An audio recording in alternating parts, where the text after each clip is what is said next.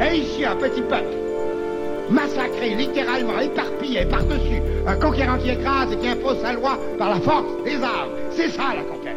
Nous voulons du changement, nous mettons nos sièges en jeu pour avoir du changement. Jamais nous n'accepterons qu'on nous enlève quelque pouvoir que ce soit. Le Québec est aujourd'hui et pour toujours une société distincte, libre et capable d'assumer son destin et son développement. Se posait la question, voulez-vous vous séparer du Canada? Point final. Gardons l'espoir Gardons l'espoir, car la prochaine fois sera la bonne. Bon, ben, dans un cas comme ça, qu'est-ce qu'on fait? On se cache dans les mains et on recommence!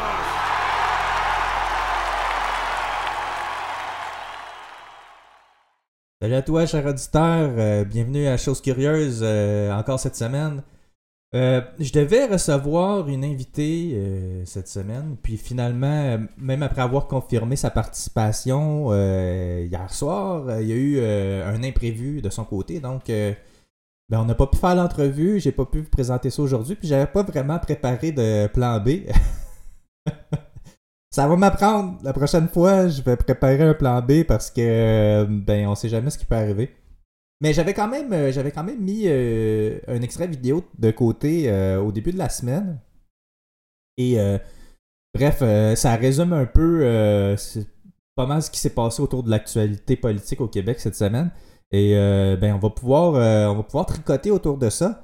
Mes trois thèmes aujourd'hui, euh, on va parler de François Paradis, euh, le président sortant de l'Assemblée nationale qui a outrepassé les limites de son mandat. Euh, on va parler aussi d'une autre traîtrise de Québec solidaire. Et on va terminer ça. ben, on va terminer ça avec la, folie immigrationnelle du gouvernement Trudeau. Mais en fait, je dis on va terminer ça. C'est parce que les trois sujets sont un peu entremêlés. Parce que, vous voyez, que je prévois faire aujourd'hui, c'est que je prévois euh, euh, commenter une entrevue que Paul Saint-Pierre Plamondon a donnée à Mario. euh, Mario. Mario. Mario. Mario. Mario à LCN. J'ai oublié son nom de famille. Un petit blanc de mémoire comme ça, ça m'arrive, ça m'arrive souvent. Mario Dumont, oui, c'est ça, merci. Euh, ouais, c'est ça, il a donné une entrevue à Mario Dumont. Il a parlé de pas mal ces, euh, ces deux, ben, deux de ces trois sujets-là, mais la traîtrise de QS est quand même reliée un peu euh, au sujet. C'est ces trois sujets qui s'entremêlent. Euh, Puis bon, j'avais j'avais prévu ouvrir ouvrir l'épisode avec avec la date, en fait, parce que j'ouvre toujours j'ouvre toujours les épisodes avec le le numéro de l'épisode qui est 78 cette semaine. Euh, puis j'avais envie de changer un peu ça parce que euh, ça donne pas grand chose hein, entre vous et moi de nommer le nombre d'épisodes. Tu sais, euh, oui, bon, quand je vais être rendu à 100, 150, 200, tu sais, quand ça va être des chiffrons, je, je vais peut-être le souligner, mais là, 78, pas. Fait que ce que j'avais décidé de faire, c'est d'ouvrir d'ouvrir l'épisode avec, euh, ben, avec la date euh, d'aujourd'hui. Et aujourd'hui, aujourd'hui, nous sommes le... Le 4 novembre au soir. nous sommes le 4 novembre. Oui, le fameux 4 novembre au soir. Ouais. Euh, J'avais envie de plugger Jean, Jean Chrétien. Il faudrait faire une journée fériée pour le 4 novembre. C'est tellement ancré. ben, pour les plus vieux, au ceux de mon âge, les, les plus vieux savent. Connaissent le 4 novembre au soir. C'est pour faire le petit résumé à ceux qui connaissent pas le 4 novembre, c'est euh, Jean Chrétien qui, euh, qui parlait des résultats électoraux de sa campagne là, il- pour laquelle euh, il, se battait là, à ce moment-là. Puis euh, il, il a dit aux gens ben vous allez voir le 4 novembre au soir les résultats. C'est ça pour la petite histoire, mais euh, vous savez, Jean Chrétien, c'était quand même tout un personnage. Là. Celui-là encore, il est pas mort, malheureusement. Il doit achever, il doit achever. Un autre gros euh, traître à la nation québécoise, lui, puis euh, Trudeau père. euh, Puis euh, ben maintenant Trudeau fils aussi là, parce qu'on va en parler aujourd'hui. Ben d'ailleurs, on pourrait peut-être commencer ça tout de suite avec l'entrevue. Je sais pas si mes settings si mes, pardon, si mes paramètres vont, vont fonctionner. Je- J'imagine que oui. euh, C'est parce que l'affaire, c'est ce que je veux faire, c'est que je veux faire comme, euh, comme j'avais fait euh, au courant de la semaine passée. Je trouvais que ça avait bien été. Je voulais euh, commenter à mesure euh, l'entrevue. Donc, euh, on va partir ça. Puis, euh, je vais l'arrêter euh, de temps en temps pour euh, commenter euh, sur ce qui vient d'être dit. On y va. Le chef du Parti québécois, Paul Saint-Pierre Plamondon, bonjour. Bonjour. Le président actuel de l'Assemblée, évidemment, qui, est président jusqu'à temps qu'on en nomme un autre, François Paradis. Oh, je veux juste dire, cette entrevue-là dure à peu près 20 minutes. Fait que si vous... euh, ben, je, voulais juste vous avertir, là, parce que... c'est quand même assez long comme entrevue, mais euh, je pense que ça vaut la peine. C'est une très très bonne entrevue. euh, c'est très très révélateur de beaucoup beaucoup de choses. On poursuit. A rendu une décision hier. Vous ne pourrez pas siéger, selon lui, euh, sans prêter serment. Euh, les trois députés du Parti québécois se, se conduisent comment à partir de cette réponse-là? Ben, c'est une opinion qui soulève des questions très sérieuses. On a un président qui n'est plus élu et ce n'est pas lui le président de la prochaine législature. Voilà, première chose. Quand je dis que, que le- l'ancien ben, que le président sortant, François Paradis, outrepasse son mandat, c'est exactement ça. C'est qu'il se prononce sur une législature à laquelle il partira, participera pas et il est non élu en ce moment. Oui, c'est vrai qu'il reste président jusqu'à la nouvelle législature, mais c'est pas lui qui va présider la prochaine légis- législature, ça le regarde pas. et qui, là, de manière non sollicitée, sort une opinion juridique. Ça ressemble drôlement à une commande politique parce que la CAQ nous a déjà Oh indiqué oui. ne pas vouloir collaborer sur la question du serment au roi d'Angleterre. Et donc se posent les questions suivantes. Est-ce que M. Paradis a reçu, a été sollicité par le gouvernement pour livrer cette opinion-là? Et puisqu'il n'est pas juriste, mais bien journaliste, est-ce que c'est lui-même qui s'est improvisé comme euh, juriste ou est-ce que ce sont des avocats qui ont rédigé cette opinion? Si oui, on veut savoir qui, parce que l'opinion contredit celle d'une douzaine de professeurs de droit et de constitutionnalistes de toutes les universités au Québec qui euh, prétendent, comme, on comme nous au Parti québécois, qu'on peut passer une motion et en finir avec le serment du roi. Rappelons également que le trois quarts de la population québécoise est derrière nous là-dessus. Donc, est-ce qu'on est devant une commande politique? Vraisemblablement. Et si ce n'est pas le cas, on demande à François Paradis de bien vouloir accepter les demandes d'entrevue, ne pas se cacher aujourd'hui et répondre à ces questions fondamentales euh, qui portent a- sur la politisation de ce qui ne devrait pas être politisé. Euh, un autre point ici, euh, Paul Saint-Pierre Plamondon demande à François Paradis de ne pas se cacher et de répondre aux questions des journalistes. Ce qui, ce qu'il a refusé de faire, euh, en tout cas, à ma connaissance, il a donné absolument aucune entrevue aux médias par rapport à sa décision.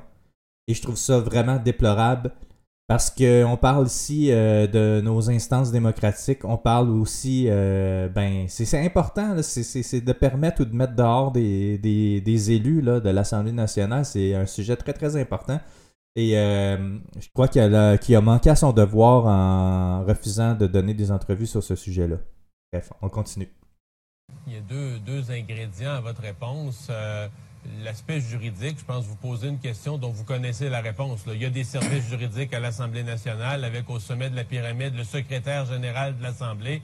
Dans toutes les décisions des présidents, de tous les présidents euh, que j'ai connus, ce sont toujours ces gens-là qui, qui, qui À- font à le droit, qui près. établissent le droit, qui lisent les précédents, Oui. qui conseillent le président. À- à nuance vous, près. vous connaissez ça, vous connaissez la réponse. Pourquoi soulever ça comme si c'était une, c'est comme une fausse Parce question? que le là? Non, c'est faux. Parce que le secrétaire général s'est déjà prononcé dans une lettre dans laquelle il dit un acte de l'Assemblée nationale pourrait changer la pratique. Donc la porte est ouverte par le secrétaire général. Ouais. Et là vient l'intervention d'un député élu sous la bannière de la CAQ qui n'est plus élu et qui, sans être sollicité, nous arrive avec une opinion juridique qui contredit tous les professeurs de droit et les constitutionnalistes. Ça soulève de Non, véritables questions sur la politisation là, Il y en a de, la il y a- il y en a- présidence. il y en a de toutes les opinions. ça- et les seuls qui comptent, c'est ceux qui travaillent à l'Assemblée nationale, là, qui interprètent Mais- le droit parlementaire ben, pour l'Assemblée nationale. Et le secrétaire général, à ma connaissance, il a dit la même chose que le président. Il a dit effectivement qu'un acte de l'Assemblée pourrait changer ça, mais l'Assemblée peut pas faire un acte tant qu'elle ne siège pas. Donc, François Paradis, le président actuel, vous dit, ben là, pour siéger, le jour 1, là, la première minute pour siéger, il faudra avoir prêté serment. Ben, en tout cas, c'est parce qu'il il vient de- parce que Paul Saint-Pierre Plamondon vient de dire que avec un acte, on peut changer la manière de faire juste par l'habitude de parce que dans la commune là, comme il, comme il avait déjà expliqué auparavant Paul Saint-Pierre Plamondon, c'est que dans la là, c'est c'est l'habitude et la manière de faire finissent par établir les principes. Et ça, en gros, c'est ça. Fait que, tu sais, empêcher des députés élus de siéger à l'Assemblée nationale pour faire leur job, c'est un peu aller à l'encontre de ça. Je veux dire, t'empêches, t'empêches une action des députés élus. Tu sais, c'est. il- Quand je dis il outrepasse son mandat, c'est exactement ça, là. On va poursuivre. C'est pas incompatible du tout, là. Et il va Un beaucoup peu, oui. plus loin. Là. Il donne des instructions au sergent d'armes, alors qu'il n'est pas le président de la prochaine législature. Et euh, c'est quand même... c'est- Ouais. Je pense Bon qu'il sens. doit minimalement ne pas se cacher et répondre à ces questions-là. Est-ce que c'est une commande du gouvernement? Est-ce qu'il a été en contact avec le gouvernement? Parce que oui. Et s'il contredit tous les juristes sur cette question-là, ben, qui sont les avocats qui se sont penchés là-dessus? Euh, il me semble que c'est la base en termes de transparence, parce que sinon, ça soulève la question de la politisation de la présidence, un peu comme on a connu la politisation de la santé publique durant la pandémie, la politisation de certaines instances régionales, Ouais. où la CAQ, disons, ça, euh, euh, la, ça- la CAQ a toujours été très entreprenante pour dire aux institutions quoi faire, et euh, c'est ce qu'on craint dans ce dossier-là. C'est assez grave, le terrain sur lequel vous allez. D'abord, vous croyez plus au président de l'Assemblée nationale. Ah oui, ce bout-là. Ça, c'est très drôle parce que Mario Dumont se met à inventer des propos. Il se met à inventer des scénarios pour appuyer ses propres propos. Tu sais, en tout cas, regardez, vous allez vous faire votre propre idée. Euh, mettons que mettons que c'était pas vrai, mettons que vous seriez, ce serait vu comme un comportement adolescent et enfantin d'avoir accusé de partisanerie le président. Il est toujours président jusqu'en temps qu'on en nomme un autre, d'accusé de partisanerie. Écoutez, si c'est vrai, c'est extrêmement grave, le j'en conviens. Mais vous lancez ça comme ça, et vous avez-vous des, des... Ben, que le prochain président de l'Assemblée nationale qui sera issu de la CAQ, est-ce que vous dé- décidez déjà, quel qu'il soit, que vous respecterez pas son autorité, vous allez le considérer comme... J'ai, c'est sincèrement, j'ai siégé à l'Assemblée, j'ai, jamais entendu ça, là, une attaque frontale comme ça contre la partisanerie d'un président. J'ai jamais entendu ça. Là. Ben, faut, faut dire, faut distinguer ce que vous dites puis ce que je dis. Là. Moi, j'ai pas Mario est en train de manger ses bas, là. Je, je sais pas. C'est Mario Mario Dumont, c'est le reflet de c'est le reflet de quelques Québécois colonisés là qui qui acceptent pas qu'on puisse changer les choses d'une manière différente. Tu sais, il est comme by the book, trop tout le temps, puis euh, c'est de même, c'est de même, puis les, les idées arrêtées, là. Tu sais, vraiment, en tout cas, conservateur au maximum, là. dit que le prochain euh, président, euh, je faisais une attaque. Je vous dis, pourquoi un président qui n'est plus élu et donc ne, représente plus l'Assemblée lui, nationale le président. de son propre chef, sans être sollicité, donne des instructions à la prochaine législature. Il n'en fait pas partie. Donc, les questions que je pose sont très légitimes. Qu'il euh, ne se cache pas et qu'il réponde aux questions des journalistes. C'est pas une attaque frontale, c'est une demande de transparence sur le fonctionnement de nos institutions.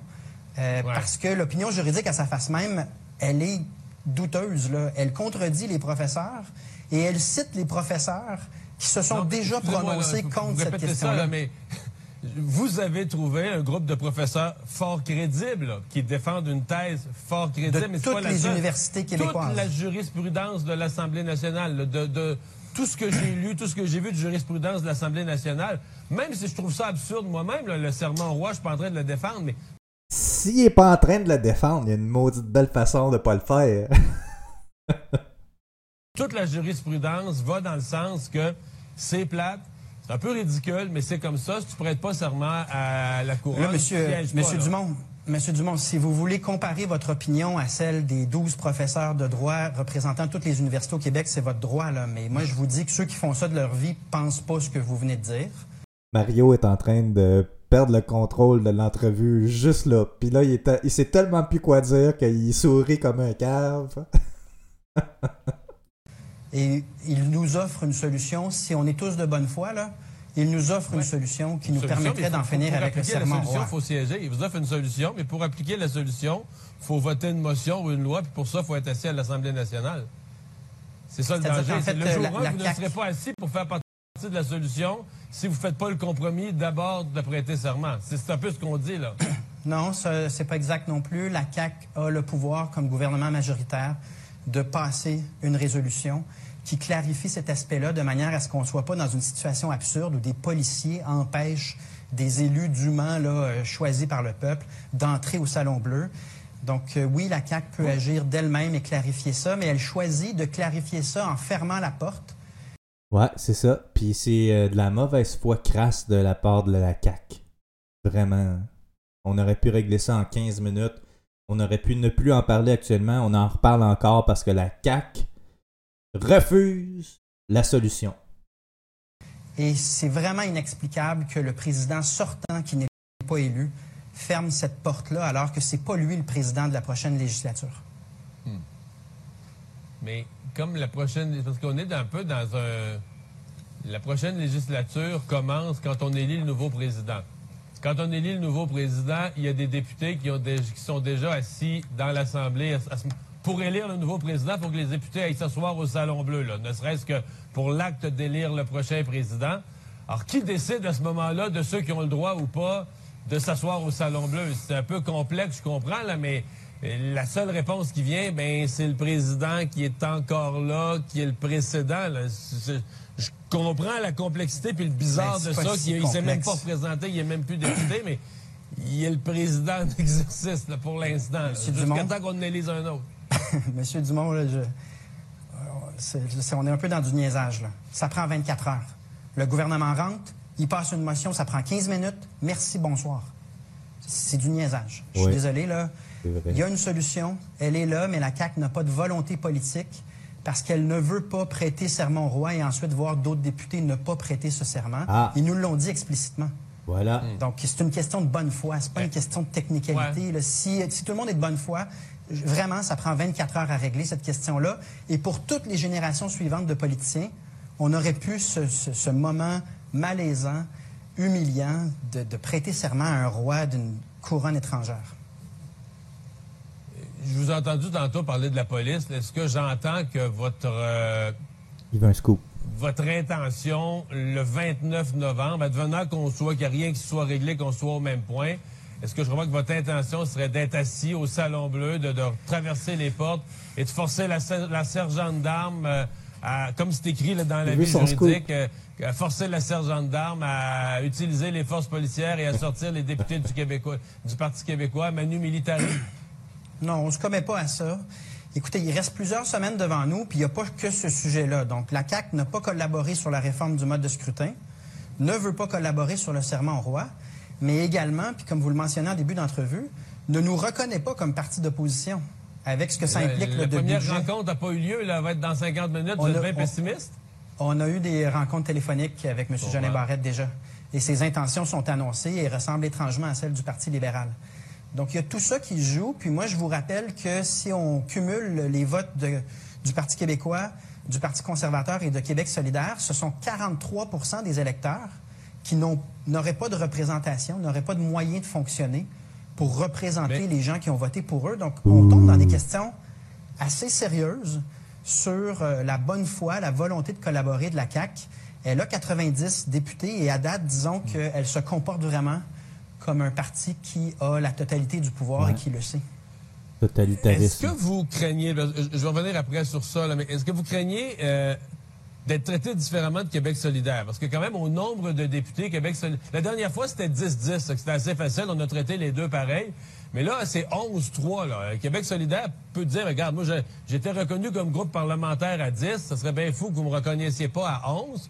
Mais à trois députés, j'ai fait l'histoire. Je pense pas que jamais personne n'a été reconnu comme groupe parlementaire. Avez-vous peur que Québec solidaire se, désolida- se désolidarise de vous, obtienne ça, puis vous laisse... Ben, en tout cas, ça, ça a été. euh, je, je pense que c'était lundi, cette entrevue-là. Euh, ben, parlais d'une autre traîtrise de Québec solidaire, ben, euh, ça, serait pas étonnant qu'il se désolidarise. Bref, euh, on continue. Traîner en arrière? Ben, ils ont déjà pris position pour dire que le Parti québécois devrait être reconnu. Donc, ce serait surprenant qu'ils changent leur position. De mémoire, puis ça, c'est vous qui pouvez me le dire, l'ADQ, je pense, a été reconnu. Mais pas avec six. Donc, le double de députés. Avec, avec, quatre, n'avait pas été reconnu, avait eu un statut hybride. Quand je dis pas reconnu, t'es pas reconnu comme un groupe parlementaire, quand même certains temps de parole minimaux, puis un certain budget de recherche. Mais là, vous, c'est pas ce que vous recherchez, vous recherchez une vraie ben, reconnaissance. C'est parce que on a obtenu plus de votes que le Parti libéral, qui va obtenir, là, si jamais on n'est pas reconnu, 20 euh, fois plus de budget que nous, tout le temps d'antenne. Ne pas être reconnu, c'est rendre l'existence... Euh, d'un parti politique quasi impossible dans la joute parlementaire, et ce pendant quatre ans. Donc, compte tenu qu'on a obtenu 15% à peu près le même score que Québec solidaire et davantage que les libéraux, ça va de soi qu'on on n'en ajoutera pas. Il y a déjà une injustice au niveau de la distorsion du mode de scrutin. Si en plus on coupe les budgets puis on coupe le micro, bien là, c'est intentionnel. C'est-à-dire qu'on s'attaque d'une certaine manière à la démocratie, à la capacité de chaque voix d'être entendue minimalement à l'Assemblée nationale mais autant j'appuie la, légitimité de vos demandes là-dessus, autant je me demande. Tu des, fois, vie, il faut choisir ses, batailles. Là. Est-ce que la bataille du serment, est-ce que toutes vos énergies, toute votre concentration, tous vos messages n'auraient pas dû être là-dessus, dire là, le PQ, il faut qu'on se donne les moyens de travailler pour les quatre prochaines années? Là, on a l'impression que la bataille pour le serment a pris plus de place, etc. Même ce matin, vous allez être avec Simon Jolin Barrette, vous allez probablement y parler quasiment plus du serment qui est de la question des budgets. Je veux dire, un peut aller avec l'autre, mais est-ce que vous n'avez pas comme mené une bataille de trop ou priorisé la mauvaise des, deux batailles? Non, je vous dirais, en fait, euh, Joël Arsenault n'a pas le mandat de parler du serment. Donc, la question est complètement exclue aujourd'hui. OK. Donc, c'est pas, Et je vous dirais qu'on... pour vous ce matin. Du tout. Puis nous, on ne travaille pas sur le serment. C'est ça qui est un peu bizarre en ce moment, c'est que nous, on ne met pas de temps sur le serment. On a une position, on la maintient. Mais les médias ont énormément d'intérêt pour cette question-là. Je présume que c'est parce que ça intéresse vos auditeurs. Mais nous, dans la vie, euh, que ce soit pour euh, l'autoroute, euh, le tunnel Louis-Polyte-Lafontaine, les urgences ou le chemin Roxham, on occupe le terrain, puis on fait notre travail, puis on met pas de temps sur le serment. On a juste une position. Et lorsque les journalistes nous demandent de s'expliquer, comme en ce moment, ben on le fait, mais on ne met pas de temps là-dessus. Ça ne nécessite pas de temps supplémentaire à part maintenir une position qui est connue depuis quand même très longtemps. Voilà. Et euh, ça, c'est un argument qui revient souvent depuis euh, les dernières élections. Là. C'est, euh, il y a des gens qui disent ah, il y a des sujets plus importants que ça. Oui, peut-être là, c'est, un sujet important quand même là. Ça, concerne nos institutions démocratiques, mais comme Paul Saint-Pierre Plamondon le dit, c'est, ils ont une position, ils, ils travaillent pas là-dessus 24 heures par jour, 7 jours sur 7 là. On s'entend, c'est que ça prend beaucoup d'espace dans les médias je conclue sur la question de votre reconnaissance. Parce que je vous ai, vous avez commencé la discussion très pessimiste en disant au gouvernement, on nous a déjà dit qu'on ne voulait pas nous, nous reconnaître. Euh, est-ce que vous pensez que c'est une position de négociation? Êtes-vous à ce point pessimiste? Vous pensez que L'autre question qu'on se pose, est-ce qu'au Parti libéral, on est vraiment concentré là-dessus ce matin? Ils ont leurs propres problèmes. Est-ce que vous pensez que le gouvernement et, le Parti libéral pourraient bouger d'une position de négociation, arriver à une entente acceptable? Faut pas être pessimiste. Euh, historiquement, apparemment, que ça commence toujours très mal, puis que ça finit par une entente. Euh, mais c'est important de mentionner parce qu'on pensait que c'était que le Parti libéral qui ne voulait pas mhm. reconnaître Québec solidaire et le Parti québécois. Là, en fait, on se rend compte que la CAQ également a une position très similaire. Et donc, ça doit être su parce que le gouvernement a beaucoup plus de pouvoir là-dedans que le Parti libéral. C'est le Parti Et on vous tiendra au courant des négociations. Mais non, faut pas... Euh, faut pas fermer la porte à une entente. De la même manière que sur le serment au roi, plutôt que de me commettre à poser un geste d'éclat, je continue à demander de la bonne foi. Je dis à la CAQ, écoutez, vous vous pouvez pas nier euh, ce que vous savez vous-même, à savoir que ce serment-là, le trois quarts des Québécois en veulent plus pour de bonnes raisons, et il y a une solution. Soyez minimalement de bonne foi.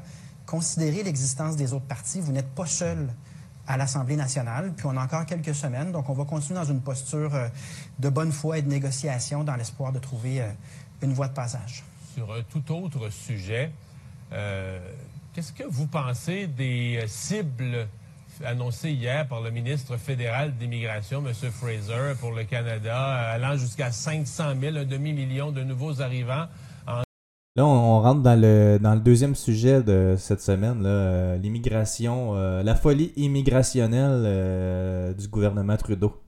2025, euh, est-ce que vous les jugez compatibles avec euh, l'avenir du français au Canada et avec l'éventuelle politique d'immigration du, du Québec? C'est absolument incompatible, je l'ai dit en campagne électorale.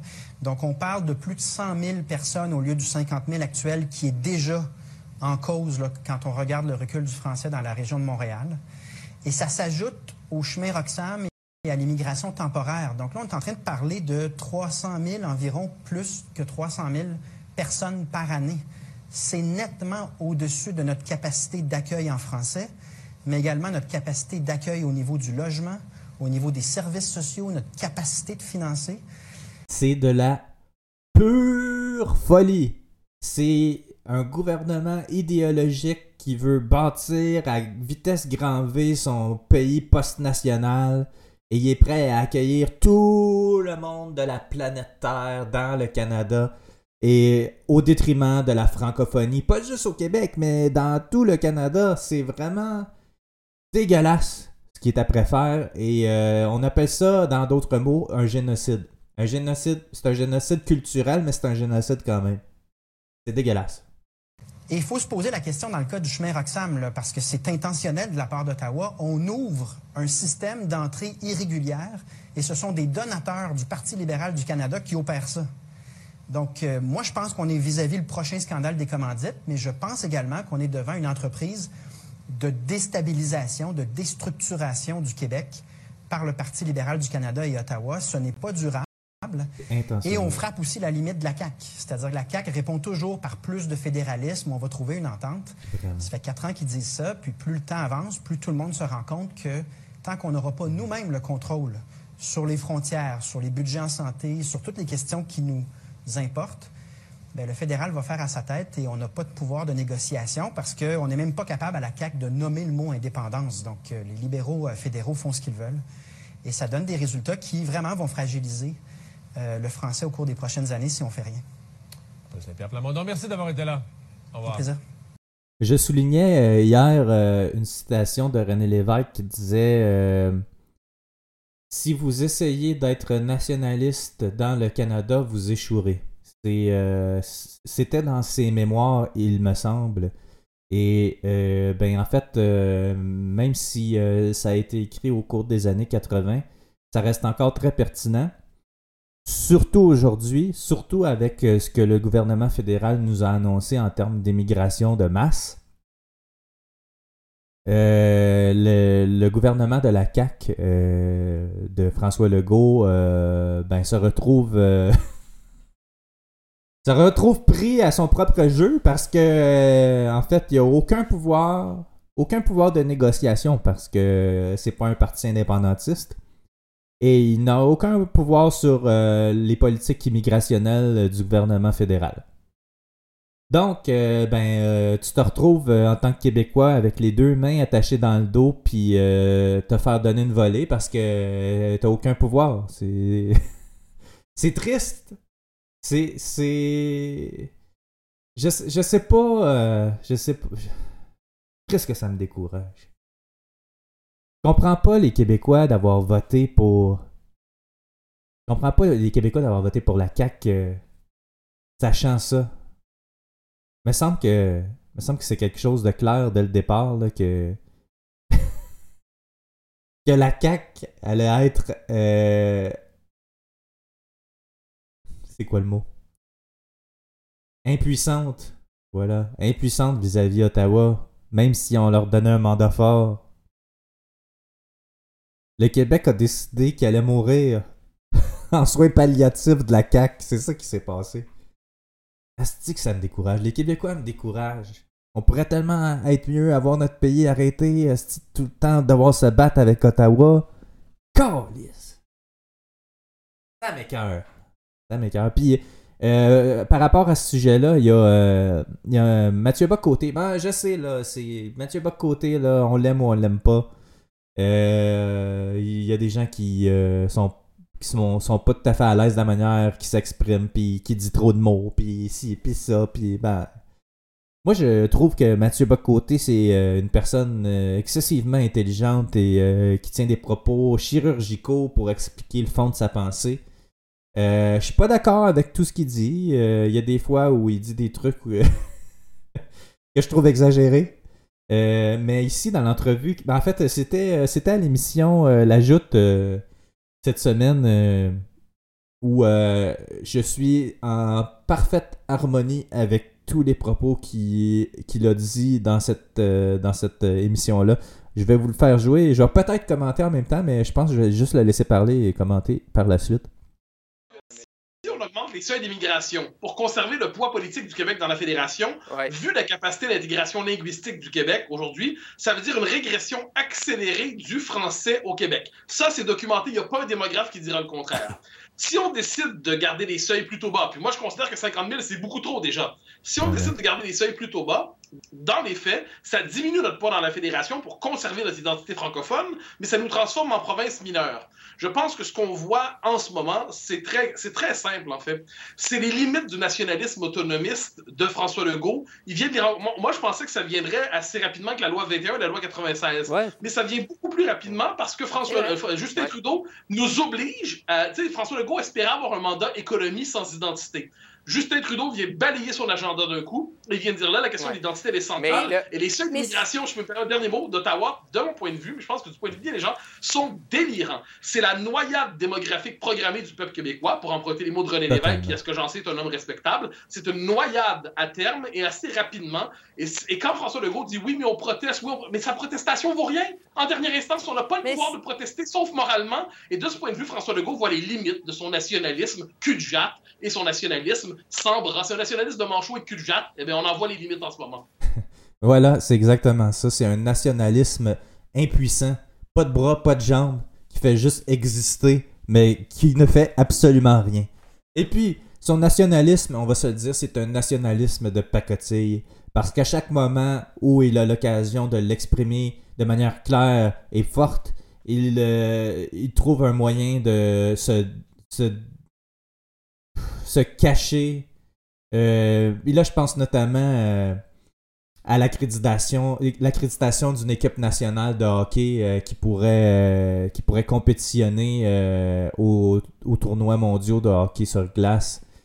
C'est notre sport national et, et François Legault, alors qu'il a toute la légitimité et le pouvoir pour le faire, nous refuse notre propre équipe nationale pour notre sport national. Je trouve, je trouve que ça démontre euh, encore une fois son nationalisme cul de jatte et manchot. Je crois que je vais retenir euh, cette expression-là euh, est tout à fait appropriée. Bref, c'est ça, tu sais, c'est. ça va pas bien, ça va pas bien cette semaine avec tout ce qu'on a appris là. On va faire quoi? On va faire quoi au Québec? On va décider de se laisser couler tranquillement au lieu de s'assumer, assumer notre euh, notre euh, notre notre c'est quoi notre notre, euh, notre identité, voilà, notre identité francophone. Fièrement, au lieu de ça, on va on va s'écraser, on va s'effacer, on va décider de mourir tranquillement. Est-ce que ça me déprime, ça me déprime. Tanné. Tanné que les Québécois s'écrasent. Vous avez pas de fierté. Puis vous me faites chier. Je suis pas le seul, là. Je suis pas le seul, là. Il y en a plein des Québécois, là, qui sont tannés, là. Des autres qui nous empêchent d'évoluer, là. Ah! Ça m'écoeure. Puis là, il y a Québec solidaire. Oui, dernier sujet. Québec solidaire qui se désolidarise avec le Parti québécois. Oui, ils ont...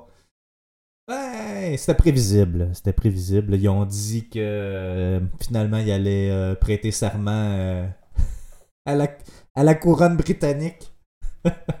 ils ont fait volte-face. Ben, c'était prévisible. C'est une, gang de. Pas de couilles. C'est une gang de pas de couilles. C'est une gang de pas de courage. C'est une gang de. Je sais plus quoi dire. Je sais plus quoi dire à propos d'eux autres. C'est une émission de chiolage aujourd'hui. Une émission de chiolage. Je devrais pas faire ça. hein. On va essayer de rester plus positif, mais, euh, mais aujourd'hui, c'est parce que les sujets sont tellement déprimants. Là, Ça, ça a pas d'allure, ça a pas d'allure ce qui se passe. Je, veux juste qu'on sorte de ce cauchemar-là. ah, mais ouais, c'est ça, il y a... euh, il y a euh, Gabriel Nadeau-Dubois qui avait donné une entrevue, je crois que c'était à Mario Dumont aussi, mais je l'ai pas, je l'ai pas enregistré puis je l'ai regretté parce que je l'ai, l'ai pas retrouvé par la suite. Mais il avait, donné, il avait donné une entrevue euh, sur ce sujet-là euh, en disant que euh, y allait- je, je, veux, pas inventer rien non plus. J'y vais de mémoire, mais je, je peux pas vous assurer que c'est tout à fait ça.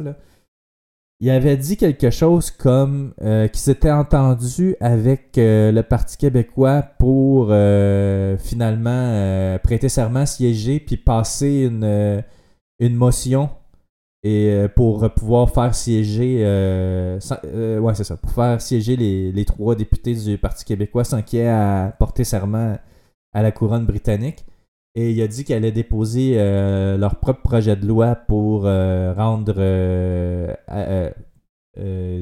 c'est quoi le mot? Alternatif. le serment au roi. Pas alternatif, mais pas obligatoire, en fait. C'est ça. Il y avait un mot pour ça, mais. Bref, c'est ça qu'il a dit en entrevue. Et puis, euh, et puis euh, on a eu droit ensuite à un, euh, un tweet de, de Pascal Birubé euh, qui a dit contrairement à ce qu'affirme Gabriel Nadeau-Dubois dans les médias, son appel d'hier n'en était pas un de collaboration, mais bien pour nous placer devant ce fait accompli. Nous prenons acte de cette décision. Nous poursuivons nos négociations avec la CAC sur ce sujet. Ouais, c'est ça qu'il a dit. C'est ça qu'il a écrit. Euh, ben, c'est ça. Il y a comme eu un genre de volte-face de de Québec solidaire, mais tu sais, comme je le disais, c'est tellement prévisible. C'est des gens qui reviennent tout le temps sur leurs paroles. On l'a vu, on l'a vu plusieurs fois, notamment avec euh, l'entente du Oui Québec où ils ont renié leur propre signature. C'est l'histoire de ce parti-là. C'est un, un parti qui s'amuse à poignarder le, dans le dos le Parti québécois à chaque fois qu'il en a l'occasion. Et puis, je crois qu'on devrait prendre, en tant que, en tant que militant euh, du Parti québécois, puis pour les députés du Parti québécois, je crois que vous devrez prendre euh, acte euh, de cette trahison, encore une fois, et de ne plus collaborer avec Québec solidaire. C'est, à chaque fois, ça finit toujours en queue de poisson. Il va falloir, à un moment donné, en, en venir à la raison. Là, ce parti-là est un parti qui n'aide pas le Parti québécois. Point barre. OK? Fait que ça suffit, là. Faut, euh, faut arrêter ça, ce, ce niaisage-là. Euh, donc c'est euh, ben c'est- c'est pas mal euh, c'est pas mal ça qui est ça là j'avais comme je vous l'avais dit j'ai pas vraiment préparé j'avais pas préparé l'épisode aujourd'hui j'ai pas tant de contenu que ça mais bon je voulais quand même faire euh, un épisode aujourd'hui. euh, Puis ben peut-être que la semaine prochaine, je vais avoir euh, mon invité. Je vous dis pas c'est qui. Ben c'est pas c'est pas une personne connue, mais c'est une personne très intéressante qui va venir nous parler de son livre. Donc voilà. Petit mot en terminant. Je ben comme vous le vous pouvez le constater, j'ai une superbe moustache. Oui, c'est une vraie. Une superbe moustache, euh, c'est parce que je participe euh, encore cette année euh, à Movember. Je ramasse des fonds pour combattre le cancer de la prostate parce que bon, ça touche ma famille de près. Et ben probablement ça va me toucher aussi éventuellement. D'ailleurs, j'ai besoin d'un médecin. S'il y a un médecin au public à Sherbrooke qui écoute cette émission, j'aimerais bien avoir J'aimerais bien vous avoir comme médecin de famille. Merci. Mais bref, pour continuer sur, euh, sur euh, le Movember, oui, c'est ça. euh, je, je- vais mettre le, le- le- code QR à l'écran si jamais vous, regardez cette vidéo-là et puis vous pouvez le scanner avec votre cellulaire. Ça va vous mener vers ma page Movember. Je vais mettre le lien aussi sous la vidéo. Euh, ben, c'est pour ramasser des fonds pour Movember. Là. Fait que euh, l'année passée, j'ai ramassé 1800 dollars. j'ai mis cet objectif aussi cette année. Et euh, ben pour les, j'avais aussi dit pour les, dons de 50 dollars ou plus, euh, euh, ceux qui le désirent, je peux faire une performance de karaoké. Donc euh, en français, c'est bien important en français. Donc euh, vous, avez- juste à m'envoyer votre demande spéciale, euh, ben soit par Twitter ou par courriel ou par euh, les médias sociaux ou par dans le commentaire quand vous allez laisser votre don. Vous pouvez juste ça. Puis je vais, quand je vais pouvoir, quand j'aurai le temps, je vais, je vais la faire et la publier sur mon compte Twitter. Et peut-être sur la chaîne YouTube, probablement. On va voir. ça risque de se passer comme ça. Et ben voilà. J'avais-tu autre chose à vous dire, moi? D'habitude, je dis vous pouvez me faire un don pour le podcast, mais j'aimerais mieux que vous le fassiez à Movember euh, pour, le mois, pour le mois de novembre. Euh, parce que c'est une cause qui me tient vraiment à cœur.